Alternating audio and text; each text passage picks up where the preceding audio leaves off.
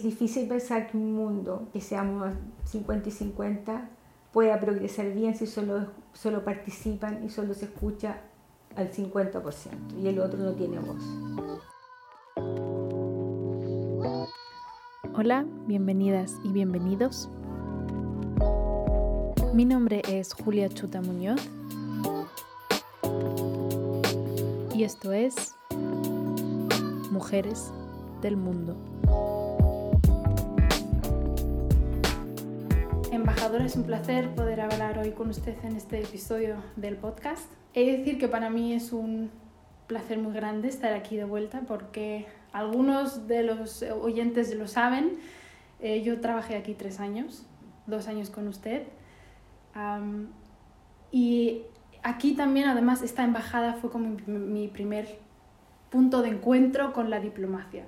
Lo que es la diplomacia, lo que hacen los diplomáticos y las diplomáticas por eso aquí también nació de alguna manera este proyecto, ¿no? por eso es un placer tenerle hoy en el podcast. Quería empezar con una pregunta básica y simple igual un poco, ¿no? ¿Qué es lo que hace ser diplomática, ser diplomático tan interesante y tan, tan diverso ¿no? como labor? A ver, yo voy a empezar no por responder su pregunta, sino por decir que estoy feliz de verla aquí. Sí, tuve el gusto de trabajar con usted por dos años cuando llegué en 2018, usted estaba aquí, nos ayudó muchísimo, la vi crecer y la vi partir y ahora la vi volver. Y la felicito por esta idea del podcast, encuentro que es muy buena. Creo que es una buena forma de difundir la labor de los diplomáticos. No hay mucha claridad de lo que un diplomático hace. Tal vez no sea lo mismo en todos los países, pero en Chile diría que hay un poco de confusión, siempre piensan que nosotros los diplomáticos no hacemos mucho. Su pregunta, lo que hace mi trabajo de partida es un gran desafío, porque uno tiene que llegar a un país, conocerlo, aprender de su cultura, muchas veces el idioma, o la mayoría de las veces el idioma, sus costumbres, conocer quién, quiénes son las personas con las cuales uno tiene que relacionarse, aprender mucho de ese país. Eso es, lo primero. Lo segundo, conocer qué es lo que a ese país lo motiva o lo motivaría para relacionarse en especial con Chile, sus autoridades. Em, estar lejos del país de uno no es siempre fácil, pero siempre es un desafío aprender a conocer em, donde uno está. Vivir, disfrutar con lo que ellos hacen. Yo creo que eh, realmente sumergirse en la cultura de ese país es definitivamente muy importante. Cómo ese país donde uno está puede ayudar al país que yo estoy representando. ¿Qué cosas me gustaría que considero que son valiosas que pudiéramos aprender de ese país y traspasarlas a mi país? Es un intercambio, un conocerse, un tomar lo mejor de ese país que nos, que nos gustaría, que sabríamos que nos haría más felices o mejores o que nos serviría. Por ahí empezaría yo, aunque suena un poco como ideal, pero, pero un poco es eso. Usted lleva ya varios años en la diplomacia. No, quiero decir cuánto. no vamos a mencionarlo aquí ahora. Pero sí que me he dado cuenta que eh, en general, por una parte hay pocas mujeres ¿no? en la diplomacia, pero eso vamos a hablarlo un poco más adelante, pero por otra parte también eh, mujeres muy jóvenes, es decir, eh, he hablado ya, he tenido el gusto de hablar con varias embajadoras y he de decir, es impresionante lo jóvenes que son, usted también, ¿no? Es impresionante a lo que ha llegado. ¿Cómo describiría su camino? Es decir, ¿cómo ha evolucionado como diplomática desde el, desde el principio hasta, hasta ahora siendo embajadora e, en un país como Austria? Una pregunta buena, la verdad, yo cuando me recibí de abogado estudié derecho porque siempre quise ser diplomática. ¿Por qué? Nunca lo tenía muy claro, siempre me gustó aprender de otras culturas, conocer idiomas, eh, viajar representar a mi país. Encuentro que es un gran privilegio poder representar al país de uno. Em, ¿Cómo he sentido yo que he evolucionado? No sé, no es una cosa que yo le pudiera decir, ha pasado esto y esto ha sido así. Yo estuve, la primera, yo estuve en Viena antes, cuando estaban mis, mis hijos muy pequeños, y me acuerdo que fue una experiencia muy difícil y no, y no logré realmente eh, disfrutar tanto el país. Em, Por el hecho de, de, sus hijos, ¿no? Que estaban aquí, era complicado. Era muy, pequeño, entonces no, no, no, era fácil. Entonces era de lunes a viernes trabajar en la embajada y los fines de semana estar con ellos. Pero lo que pasa es que uno no se da cuenta porque va, va adquiriendo como distintas capacidades, experiencias, muy de a poco. Em, yo he estado en varias embajadas, siempre he estado en Europa y si bien no había sido nunca embajadora antes, eh, más que en Chile, digamos, em, el ser segunda embajada a uno le da muchas capacidades porque aprende un poco de todo. Es lo que hace diverso también, muy diverso este, esta labor. Muy diverso.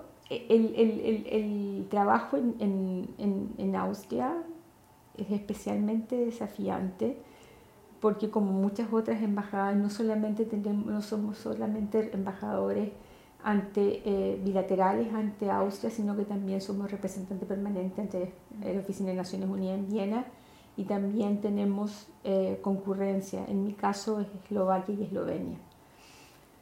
Em, es difícil a veces poder cubrir todas las necesidades, me gustaría estar en más partes, no es posible. Entonces lo que hay es hacer es priorizar a dónde voy, qué es lo que a mí me interesa en este minuto hacer, dónde voy, porque, y, qué es lo que quiero hacer respecto de este tema, mirando siempre a los intereses de Chile, por supuesto. No siempre es fácil priorizar, porque hay muchas cosas que son interesantes pero mm, la experiencia que uno va adquiriendo va ayudando a em, saber lo que es más importante en un minuto o lo que hay que dejar de lado, no definitivamente o idealmente no, pero hay que buscar el tratar de equilibrar, equilibrar. Usted ya lo ha dicho, tiene, tiene hijos y estuvo ya en Viena. creo que es especialmente difícil, ¿no? Como, como ser madre, ser, eh, en este caso, diplomática, ser como un poco de todo, ¿no? Porque la mujer en, general, eh, es verdad que tenemos muchos, muchas labores, ¿no? No solo uno o dos, es, un amplio eh, campo. Cuando, cuando quiso ser diplomática, jamás pensó en el aspecto familiar, le echó para atrás saber eh, que tenía que viajar mucho y que igual iba a ser un, un desafío ¿no? con la familia en el extranjero. Yo creo que uno, a ver, vamos por parte. A uno le gusta, en, en mi caso yo siempre quise ser diplomática y no creo que haya pensado mucho, no sé si no tenía la madurez o no lo pensé o no tenía la suficiente sabiduría para reconocer lo que implicaba porque uno no piensa en que el hecho de que uno tenga que moverse, en el caso de Chile, son cinco años en el extranjero, que pueden ser los cinco años en un mismo país, o dos o dos y medio en uno y dos y medio en otro, y después volver a Chile por dos años, iba a ser una cosa tan terrible, digo terrible, no para mí, sino que para la familia que me rodeaba. Uno piensa que uno, yo creo que uno tiene mucho egoísmo de ese punto de vista porque uno dice, ah, esto es lo que yo quiero hacer y lo hago.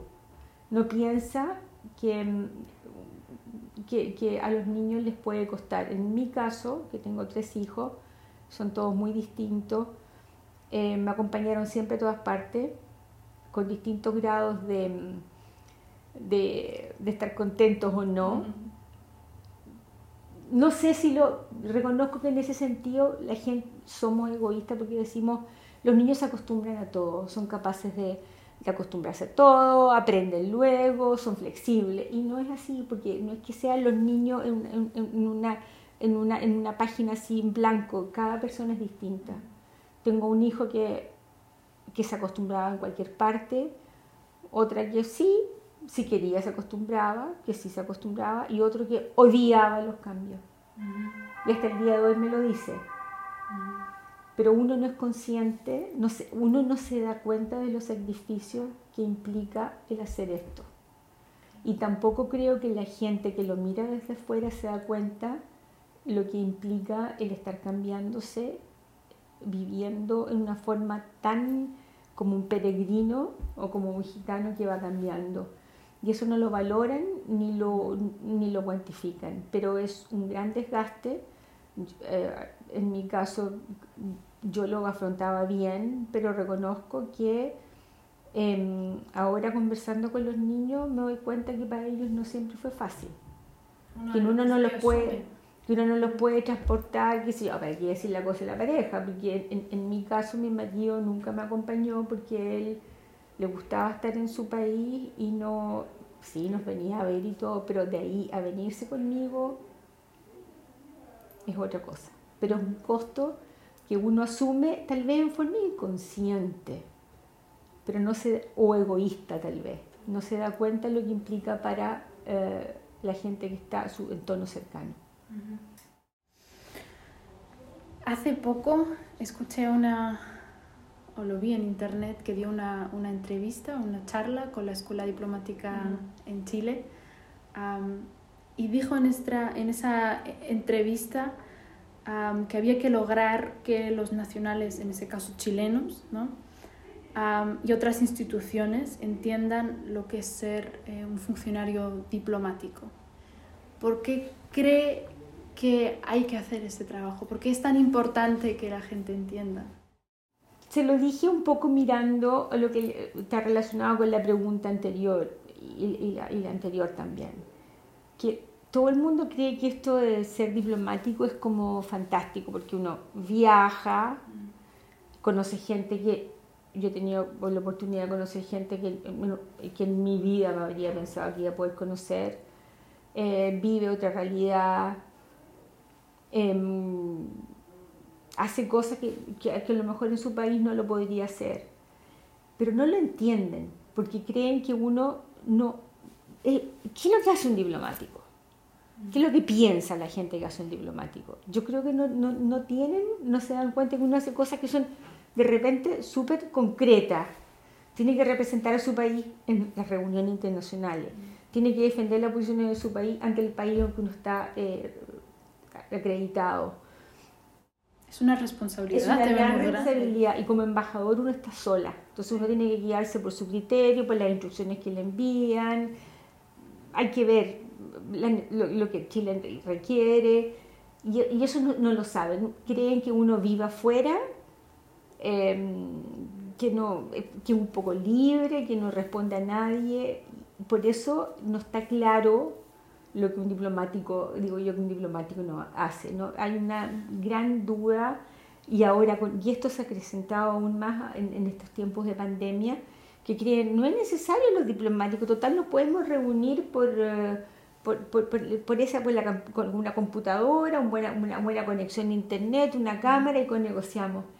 Pero es tan distinto negociar personalmente, conversar, verla, tener esa interacción, la reacción de lo que yo estoy provocando, lo, lo que yo estoy diciendo, ver cómo usted reacciona, yo le hago una propuesta, a ver, ¿podemos negociar esto o no?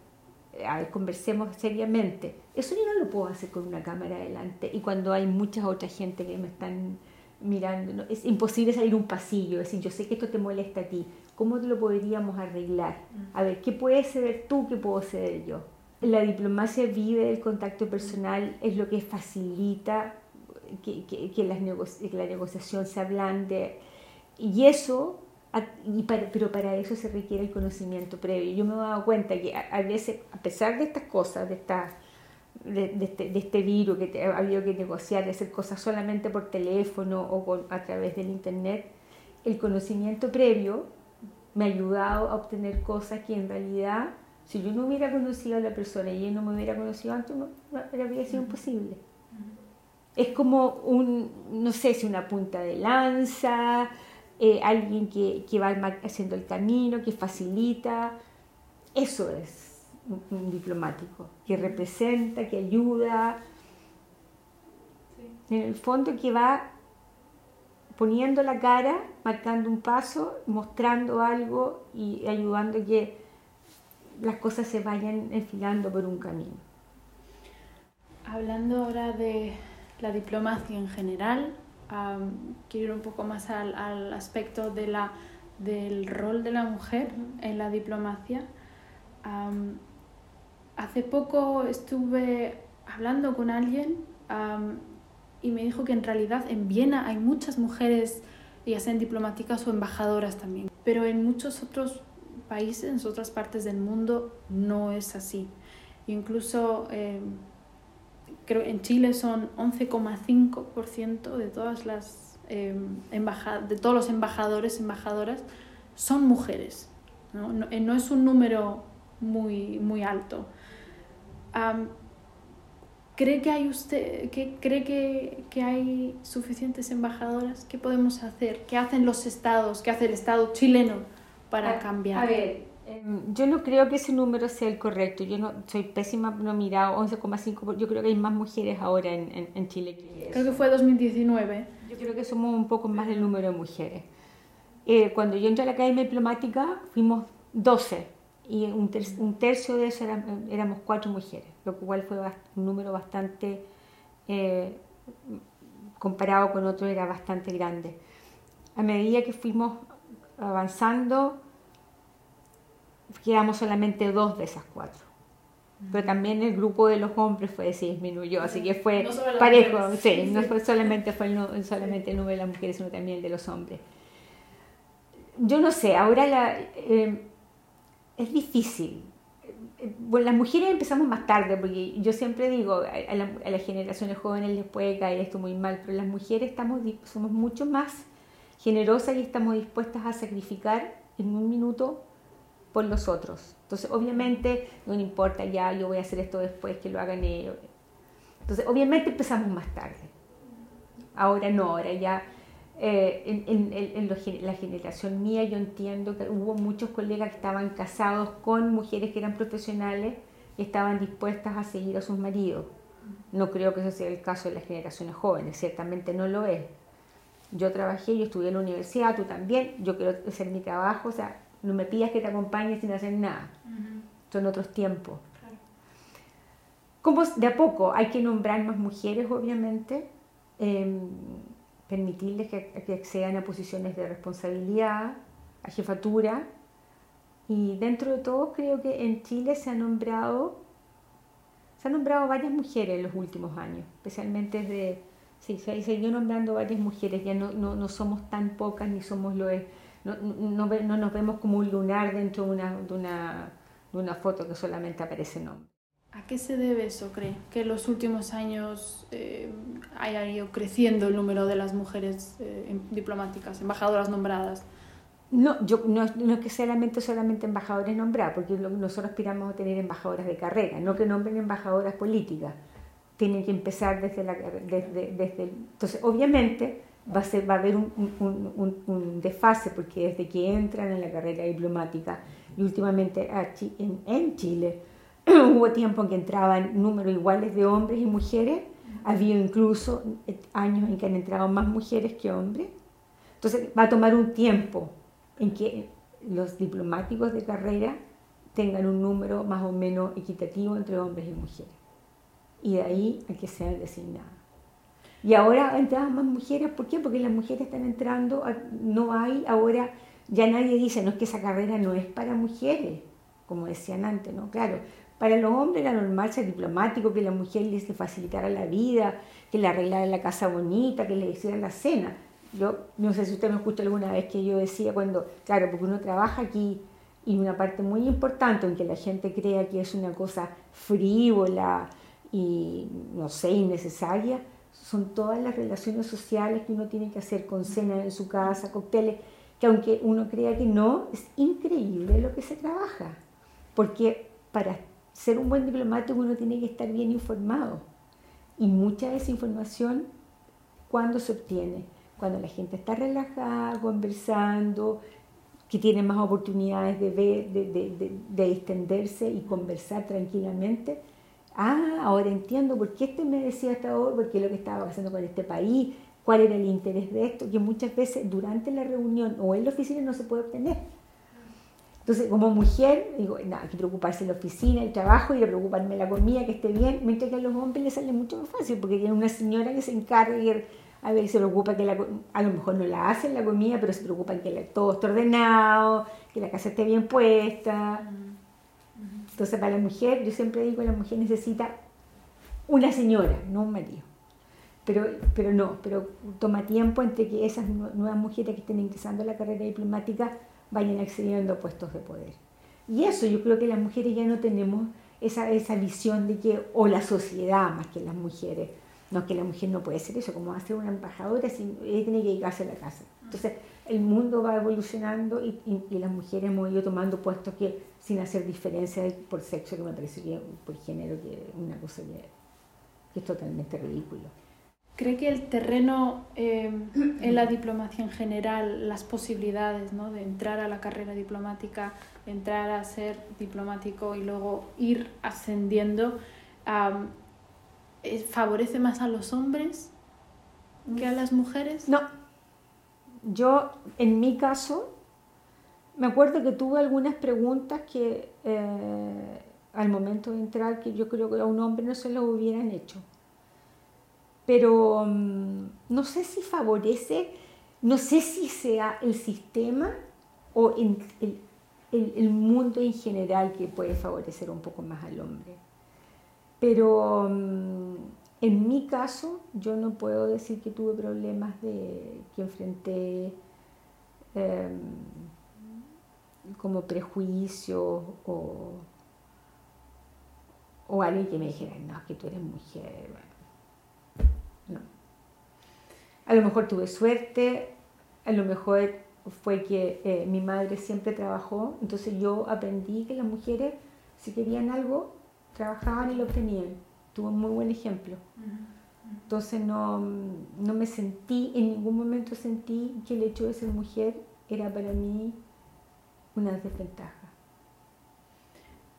¿Por qué cree que necesitamos esa voz femenina, sea en la diplomacia, en la política, en, eh, en, em, organizaciones internacionales ¿no? como la ONU? ¿Por qué, ¿Por qué cree que la voz femenina es tan importante?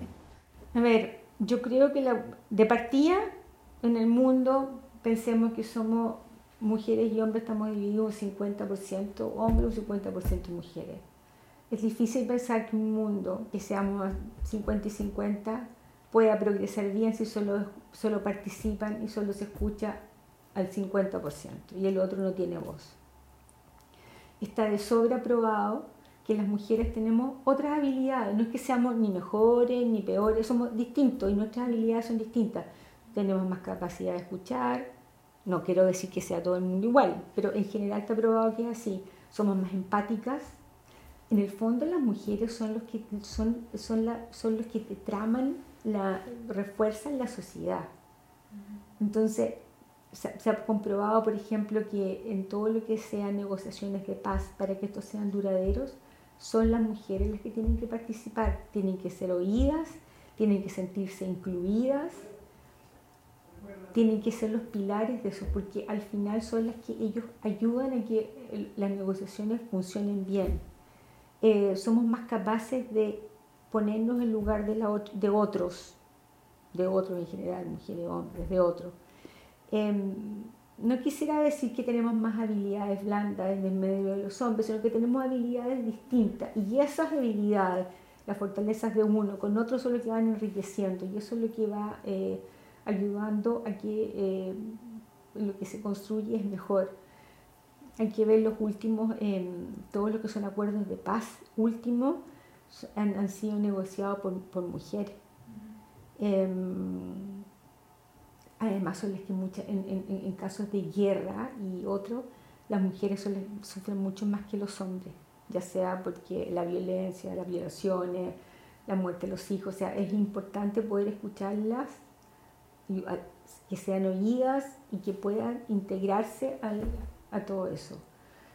Em, ofrecemos otra perspectiva, otra mirada. Siempre eh, ver, tener más de una mirada ofrece es mucho más rico que no quedarse con, con una sola visión. Usted, em, como hemos hablado antes, es embajadora de Chile, ¿no? pero aquí en Viena em, tenemos el privilegio también de tener las Naciones Unidas. y es verdad em, que también en instituciones, en organizaciones como las Naciones Unidas, hay muchos hombres. Es en general un mundo muy, muy masculino, aunque vaya ahora cambiando y veamos más, más hombres lo que a veces me pregunto es si eh, la mujer o las mujeres en general, o usted, si ha tenido una experiencia, ¿no? Ha tenido la impresión de que tenía que prepararse una vez más de un hombre, hacer más esfuerzo en, en reuniones eh, o diferentes ámbitos. A ver, aquí a lo mejor voy a caer pésimo con lo que voy a decir. Em, yo de repente sí creo que para los hombres es mucho más fácil que la sociedad juzga mucho más duramente a una mujer que un hombre. Si un hombre, y, no creo que, esté, que, esté hablando de un estereotipo, creo que creo ser bastante objetiva. Si un hombre es fuerte, mal genio, de repente y reta, la gente va a decir, hoy tiene carácter. Tiene carácter, sabe, sabe, sabe lo que quiere y, lo va a conocer. La mujer, es histérica. Entonces, sí hay un doble estándar o un doble rasero para juzgar a los hombres y las mujeres. Eso lo tengo claro. También yo creo que las mujeres tenemos a hacer, nos cuestionamos mucho más al momento de decir las cosas. ¿Estaré bien? ¿Estaré mal? ¿Podré decir esto? ¿No te diré bien? ¿No lo diré mal? Por alguna razón nos cuesta más expresarnos. Los hombres como que lanzan, a lo mejor porque son más, entonces no, importa tanto, se sienten protegidos. Em, sí, en, Naciones Unidas, pensando en lo que hay, bueno, ahora tenemos afortunadamente, hay una mujer que está a cargo aquí de la Oficina de Naciones Unidas en Viena. Los demás son hombres, pero se han dado cuenta de la importancia, tanto el, el director general Grossi la Agencia Atómica, se ha dado muy interesado en que haya equidad de género al 2030, de la importancia que hay que las mujeres participen y está promoviendo esto para que haya número igual de mujeres y hombres en, todos los ámbitos. Em, sí, yo creo que es en este mundo lo que le decía antes, vuelvo a lo que le decía antes, si somos mitad un número más o menos por la mitad, hombres y mujeres, es imposible dejar atrás o, pretender que el 50% de los hombres funcionen, trabajen y sean vistos y los demás están atrás. Eso es imposible. No es una, no una sociedad justa ni, ni, igual tampoco. Así que yo creo que todo el mundo se ha dado cuenta que es importante que para que funcione bien todos tienen que ser oídos tener los mejores, la, igualdad de, de, posibilidades, las mismas obligaciones y no, no se puede discriminar en ese sentido. la pregunta siempre es uh, cómo podemos fortalecer ¿no? el rol de la mujer también, sea en cualquier, sea en la diplomacia o en cualquier eh, ámbito laboral. Ah, durante la, la, pandemia, como ya lo dijo antes, eh, creo que la digitalización ha tomado una, una, gran parte importante también. ¿Cree que con la digitalización, sean las redes sociales, ha ido también ayudado a fortalecer el rol? A ver, ¿cómo fortalecer el rol de la mujer en la parte laboral? Yo creo que también es importante ver cómo ayudarla a que le sea más fácil poder participar. Porque no, quiero, no sé, como aquí por lo menos en Austria se supone que el padre y la madre tienen iguales obligaciones, pero yo he leído los diarios y he visto que con esto del, del COVID y el teletrabajo, las que más afectadas son las mujeres, porque tienen que, una, bueno, los niños dejaron de ir al colegio, entonces una de las mamás tienen que preocuparse de que los niños están en la casa, entretenerlo, que hagan las tareas cuando estaban haciendo tele, teleeducación. Tienen que preocuparse de la casa, tienen que hacer su trabajo, entonces es difícil que una mujer que tenga que preocuparse de, la, de sus hijos, de su trabajo, de la casa, pueda estar 100% presente en el trabajo. Entonces, de partida hay que ayudarla a que puedan, estas son situaciones, claro, no es, no es lo normal el COVID, pero, por ejemplo, tiene que haber, si la mujer trabaja de 9 a 5, las guarderías infantiles que hay tienen que funcionar de 9 a 5 y media, por lo menos, cosa que la mujer pueda ir a trabajar y después ir a buscar a sus hijos. Tiene que haber, el padre también tiene que participar más en lo que es eh, eh, la educación de los hijos. Em, y así, tiene que haber una mayor complementariedad, un, un, mayor apoyo desde ese punto de vista a la mujer. Porque es cierto, la mujer somos capaces de hacer muchas cosas al mismo tiempo, muchas cosas. Pero, ¿dónde vi un reclame el otro día que decía, ah, Aquí lo vi, algo, no sé, debe haber sido Mercurio Vila. Súper mamá, súper no sé qué, súper calzada. Y es cierto, porque asumimos muchos roles y lo hacemos con gusto, porque nos, yo creo que la mujer en ese sentido es, es muy generosa, lo hace a sacrificio de ella. Pero también tiene que haber otras cosas, tiene que haber otras instancias, ayudarla a que pueda realmente repartir la carga de trabajo. Por una parte también los estados, ¿no? El gobierno. Por eso, el gobierno, la guardería. Ok, usted no puede ni ir a trabajar hoy día porque su hijo está enfermo, perfecto, si quiere en casa puede trabajar desde casa. Que no sea algo que lo mira a menos. Ah, no, no vino a trabajar. Esos horarios eternos, uno, aquí no, no, no creo que sea el caso, pero en Chile de repente tendemos a trabajar horas que son ridículas. ¿Por qué? Y si uno se va a considerar, ah, no trabaja lo suficiente, mientras que el hombre se puede quedar, claro, porque el hombre se puede quedar con lo que quiera, porque él, sabe, tiene la certeza que en la casa está la señora, con los hijos, y los hijos también cuidan, lo que no es el caso siempre de las mujeres. Entonces hay que, el Estado tiene que en ese sentido preocuparse de que la mujer tenga la igualdad en la cancha de, condiciones para que pueda participar de la misma forma en, en lo que es la jornada laboral, el trabajo, en la economía. Creo que también es importante el hombre, ¿no? Y, es muy importante el hombre, que el hombre coopere, pero ahí las mujeres son las que tienen la primera, no digo la primera responsabilidad, pero somos las madres las que tenemos que dar con el ejemplo, cómo educamos a nuestros hijos. Pero yo creo que eso ayuda mucho. Una madre que trabaja, los hijos ya van a, son distintos porque van a saber lo que es una madre que trabaja, que llega apurada a la casa, que llega cansada, pero que sin embargo se preocupa de ellos, se preocupa de hacer la comida, si no tiene nadie que lo ayude. Entonces, ayudar. los, hijos que, que, crecen con una madre que trabaja, automáticamente creo que van a ser mucho más, em, van a ser mucho más capaces de entender el rol de su mujer que trabaja. Entonces, por eso es importante, ayuda mucho una, la madre que trabaja, eh, no solamente con el ejemplo, sino también que los haga ver cómo ellos pueden cooperar que es una labor de todos, no solamente de, ella.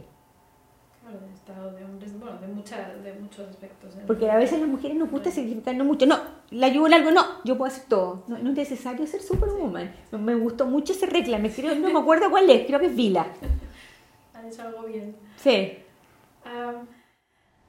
mirando hacia el, hacia el futuro, eh, me gustaría hacerle dos preguntas. Por una parte, ¿dónde ve el el rol de la mujer en la diplomacia en el futuro y por otra parte, una poco más personal, ¿dónde quiere usted llegar en el futuro? ¿Cuáles son sus planes como diplomática, embajadora, para el futuro? A ver, el rol de la, de la mujer en la diplomacia el futuro, yo lo veo como algo mucho más asentado, que nadie me venga a preguntar a mí eh, porque hay tan pocas mujeres como lo está haciendo usted, sino que sea normal ver a mujeres en, el, en, puestos de poder, no solamente en la diplomacia en general, en, en las empresas, en, en, puestos de gobierno, que no diga, uy, la primera mujer que es primera ministra, la primera mujer que es... La primera mujer vicepresidenta, como ahora en Estados Unidos. Claro, que no sea nada de eso, que sea normal, que sea normal. Yo creo que eso me gustaría ver así eh, eh, en el futuro. A mí en un futuro, no sé, eso es una pregunta un poco difícil. Eh, yo ya creo que llegué a lo máximo que puede llegar una diplomática de carrera, que es ser embajadora. Estoy muy honrada, encuentro que es un privilegio poder representar a mi país, hacerlo de la mejor forma que puedo, darlo a conocer en, en, en todas partes especialmente en aquellos lugares que no tienen mucho conocimiento de lo que es Chile, Latinoamérica. Y, mm, y después eso. No, no sé, no, quisiera tener una bolita cristiana, Julia, pero no la tengo.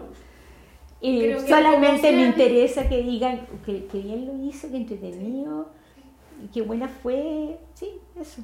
No tengo. Pero eso, es lo mejor, ¿no? Que uno le pueden decir en realidad. No, no, tengo, y además aprendido, y esta maldita pandemia me ha enseñado, que yo creo que lo mejor es tratar de hacer lo mejor ahora, porque yo no sé lo que viene. Y eso es cierto. Pues suena como un cliché terrible, pero eh, creo que es así. Mi pregunta final, ¿qué consejo le daría a la siguiente generación de mujeres jóvenes diplomáticas. Me voy a referir, me voy a acordar lo que dije en esa reunión, en esa charla que di a las jóvenes acá. Una, que no tuvieran miedo. Otra, que no, tuvieran, eh, que no dudaran en preguntar si no sabían algo. Nadie, nadie tiene por qué saberlo todo. Y, y, es normal que de repente em, no sepamos algo y no hay que tener miedo en decir, eh, esto no lo sé, ¿me podría explicar esto? Me gustaría aprender, que se preparen, que estudien, em, que no, tengan miedo en, dar a conocer lo que ellos piensan, que no se sientan discriminadas, sino que sean positivas en la forma como enfrentan. Más bien que si sienten alguna vez que alguien le está diciendo, ay, tú eres mujer, no, todo lo contrario, que lo sientan como un orgullo ser mujer y que le pasen la carga de la tontera al que la está diciendo que son, eh, que, son tontas porque no saben algo, que confíen en ellas, que se apoyen, que se apoyen entre las mismas mujeres, em, que no teman en, en, decir algo si alguien las está molestando, em, que tengan siempre curiosidad por aprender nuevas cosas, que mm, inquietas, siempre abiertas a aprender algo nuevo, a conocer algo nuevo, y sin juzgar, abiertas a aprender. Si siempre hay algo que uno no, sabe, siempre uno se puede enriquecer con algo, y que no tengan miedo en tomar distintos roles, y que se capaciten. Eso es lo que yo pasaría como serían mis consejos. Embajadora, muchas gracias por su tiempo y ha sido un placer poder hablar hoy con usted. Muchas gracias Julia por contactarme, un placer de verla nuevamente. Sabe que usted tiene las, las puertas abiertas de esta casa. Igual volveré en algún momento. Y me alegra escuchar que fue aquí donde usted aprendió la diplomacia y que esto le hizo motivarse y, y, conocer más. Y, y, este podcast salió un poco desde ahí. Mucho gusto verla. Gracias.